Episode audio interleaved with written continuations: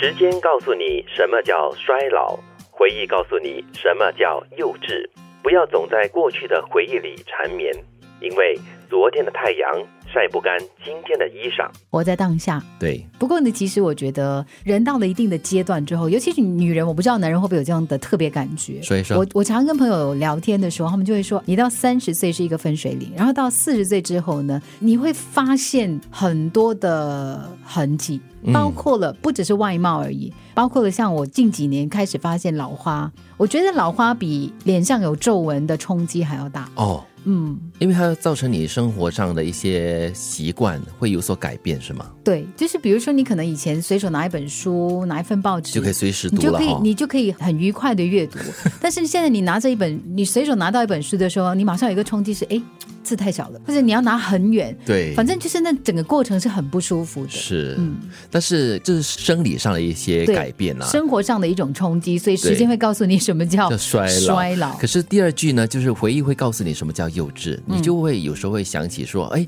当年为什么我会做出那样的一件事情来？你就觉得，哎，这么幼稚的事，可是那个年纪可能就是会做出这样的幼稚的事、啊。你现在回想对不对哪一件事是你觉得你做了很幼稚的？可能是对于工作上或者是一些感情上的一些处理吧。嗯嗯，我就觉得说，呃如果是在我这个年纪的话，我就不会这样子去处理这样的一个感情的问题。嗯，但是我们也经常说回忆是美好的嘛，所以温故知新，即便是幼稚的话，这也是一个成长的过程。也就是因为有当年的幼稚，才会造就今天的你嘛。所以现在回想，虽然是幼稚，不过就是成长的一个过程。所以有时我在想，很多时候我们会给年轻的一辈说：“你不要这样子做，以前我也是过来人。但是或许每个人就是必须要经过这样的过程，他们才会成长。如果代价不大，我觉得 OK。是但是对我我后来常常会想，哎呀，为什么以前我的哥哥姐姐或者爸爸妈妈没有跟我说过会有这样的一种所谓的结果或者对是对对，后果？我妈妈最常讲的一句话就是，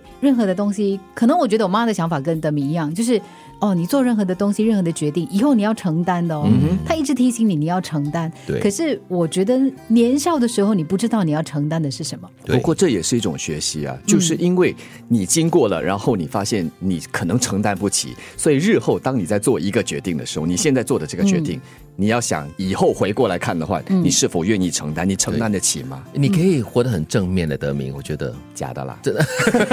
但是你这样子说哈，我们当下在承受那个过程的时候呢，是很非常痛苦的。有是时候当，然，所以我们才说成长是痛苦的，但是它就是一个痛苦的学习啊。但其实我是想说呢，其实有一些人的智慧呢，你是可以预先学习的。所以我后来呢，我很喜欢看传记，我很喜欢看别人在生活当中的一些分享。比方我最近在看龙应台的《天长地久》你就会发现说，对哦，你当时如果有考虑到这个东西的话，所以可能我还没有到那个阶段，我现在对就会想，哎，其实有一天我也一定会走到那个境界的。我们之所以在参考或者是在学习别人的经验的时候、会有共鸣，我相信在很大程度上是因为我们有一定的积累，我们有一定的阅历，才可能可以借着他们的智慧，再加上我们自己的经历，才有可能走一个捷径的这样的一种选择。不然的话，嗯，倒不是要走捷径，但是我就回到了刚才第一句话，就是时间告诉你什么叫衰老，就是你到了一定的阶段之后，你就会发现，以前你会说每个人不一样，嗯，但是后来呢，我慢慢的理解到一个东西，就是其实我们人的很多生活上跟生命里的体验呢，其实是指向同一个方向的，是所以我们很多时候会忘记要珍惜很多不同的东西。好像我们小的时候，我们会想哇，快点长大，我快点离开学校。对然后你离开学校之后，你开始发现说。哦，明白了，为什么那些哥哥姐姐哦离开小学之后这么想念小学同学的？因为那可能是他人生最快乐的一个、对一个过程。嗯是，有时我们在不同的阶段跟他说一些事情，可能有那个知识，但是他没有那个智慧去理解，嗯，或者感受到嗯所以所以他真的就是要经历了之后才知道原来是这样。当你发现原来是这样的时候呢，那就是时间告诉你，你已经什么是学衰衰老了更幼稚了。但是我觉得这句话的最后一句话呢，是金句所在啦，嗯一个很重要的一个点要提醒你，就是不要再纠缠在过去的回忆里面，因为昨天的一些回忆呢，是晒不到或者是晒不干你今天的衣服的。嗯，你活在昨天，你就来不及享受今天。对，要 move on。时间告诉你什么叫衰老，回忆告诉你什么叫幼稚。不要总在过去的回忆里缠绵，